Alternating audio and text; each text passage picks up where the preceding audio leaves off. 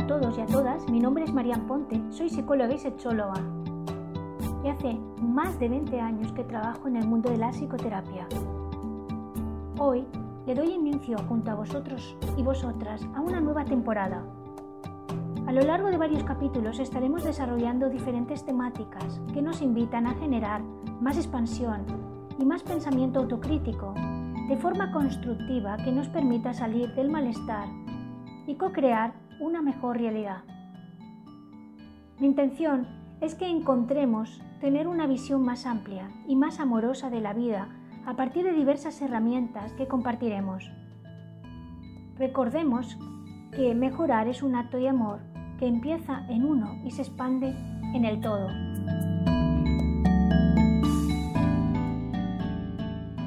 Hoy os voy a contar la proyección de la culpa la proyección de la culpa, la proyección, es un término referido a atribuir a los demás nuestras propias carencias, entre ellas la culpa. Y así afectamos a la libertad y a la expresión de poder fluir con quienes somos. Las personas tenemos que aprender desde nuestra tierna infancia a sentir y experimentar dentro de un contexto de seguridad. Los padres, a través de su presencia y guía, nos enseñan a manejar nuestro mundo interior y a darnos capacidad de interiorizar la autorregulación emocional para poder tener una base sana. Aquí podríamos hablar de los apegos, que hablaremos más adelante. Los padres nos ponen límites sanos y también nos facilitan poder manejar pequeñas dosis de frustración para poder devenir adultos sanos y capaces de vivir sin manipular a otras para darnos amor. En este sentido, primero aprendemos a corregularnos necesitamos aún otro significativo para después poder fluir más en el resto de etapas y, también ser seres maduros y relacionales. A partir de aquí aprendemos a tener las herramientas que nos permitirán autorregularnos, nosotros mismos, con nuestros propios recursos. Por eso hay dos aspectos vitales. Uno sería la corregulación, y es cuando soy capaz de calmarme en relación a otras personas y sentirme bien, cuando he tenido un buen sistema de apego con una base de intimidad y seguridad que ha sido lo suficientemente dependiente, esto nos permitirá estos vínculos saludables con otros y también contar con ellos y disfrutar de la intimidad y el acogimiento. Después sería la autorregulación, que es como que soy capaz de, a través de mis propios recursos, calmarme y sentirme bien. Si estas relaciones primarias no se permitieron de una forma mm, sana y no pudimos corregularnos, puede suceder que después me desconecte de mis emociones y de las sensaciones corporales, así como de la posibilidad de intimar y tener reciprocidad u igualdad con los demás. Cuando no somos responsables y autónomos, cuando no hemos podido conectar con nuestros conflictos, sanarlos, y tampoco sabemos cómo sostenerlos o reconocerlos, utilizamos estos mecanismos de defensa que nos generan barreras para vivir paz y autenticidad en nuestras relaciones. Y por eso podemos volcar en los demás todo lo que nos abruma o agobia. Responsabilizamos al otro de nuestro malestar en lugar de ver de dónde viene y para qué está ahí esa situación. Te separas del otro para evadir tu responsabilidad, colocas en las otras personas las críticas, los juegos psicológicos y tus propios defectos, ya que el que se equivoca es el otro. En este sentido, a partir de nuestras carencias, proyectamos lo que queremos ver en las relaciones, aquello que no tenemos y ansiamos tener o compensar. Así terminamos idealizando estos vínculos, esas creaciones mentales distorsionadas donde reflejamos todas nuestras creencias y construcciones dándoles un significado importante. Y ello no nos invita a madurar y a crecer, sino que nos pueden llevar a la dependencia o a la codependencia. Esto sucede cuando el otro te abastece y se acopla sin que puedas darte lo que, lo que realmente necesitas y da lugar a diversas formas de manipulación que pueden implicar sacrificio, victimismo, sufrimiento y manipulación.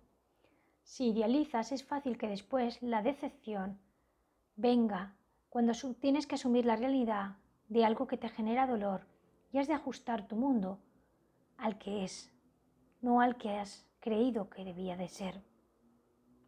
También puede pasar que niegues y te mantengas adicta a tu propio sufrimiento, distorsionando tu percepción por no saber cuestionarla o asumirla. Estos aspectos son realmente peligrosos cuando hablamos de poder convivir con perfiles en determinadas relaciones que puedan hacer uso de estrategias de manipulación, donde la culpa se proyecta constantemente y pueden hacer dudar y titubear a las personas que conviven con esos perfiles. Dado que las personas que no asumen su responsabilidad muchas veces hace que todo gire alrededor de no fluir y generar circunstancias dolorosas de sufrimiento. En casos donde además no hay empatía y solo se busca abastecerse a uno mismo y hay manipulación, también es un uso del control a través de la proyección de la culpa. Si son personas muy allegadas y nos hacen sentir culpa, podemos no darnos cuenta, dado que la persona que supuestamente te quiere cuesta asumir que también te daña y a largo plazo puede quitar nuestra esencia, destruir la personalidad y el hilo conductor de poder ser uno mismo sin máscaras y vivir nuestra propia vida. Por eso es importante salir de la adicción al sufrimiento. Hay personas que no soportan la vulnerabilidad del otro o no gestionan el mundo emocional y es más fácil de que proyecten o hagan sentir mal a la otra persona la atribución tiene una gran finalidad. Uno es poder atribuir lo que sucede a que son los demás y así se consigue ignorar lo que realmente sucede. Dos, no sentir vulnerabilidad y mantenerse empoderado o empoderada para mantener el estatus de poder y control y así seguir nutriéndose. Tres, convencerse de que es adecuado o adecuada y que al ser los otros justifica sus agresiones y manipulaciones, se creen sus distorsiones y generan un mundo de fantasía alrededor de su grandeza y maneras de percibir el mundo.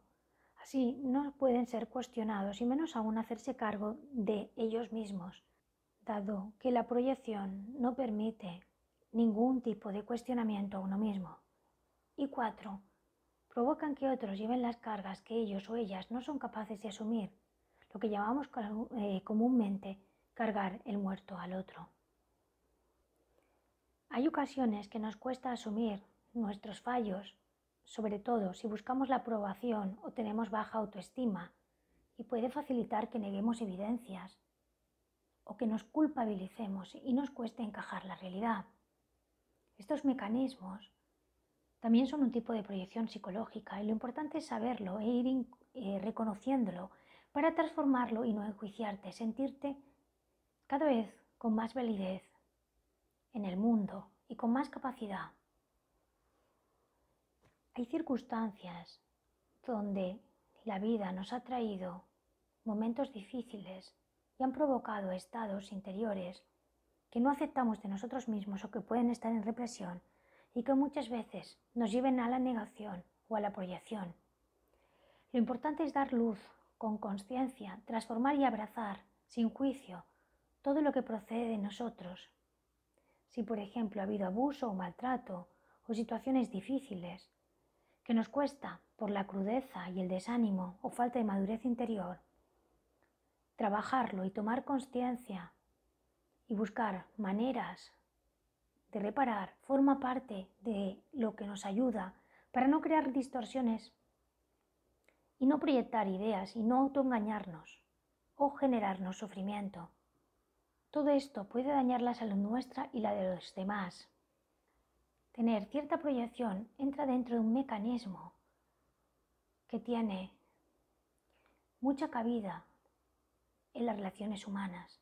Lo importante es que sea desde una proyección que no dañe o que prácticamente podamos tomar conciencia.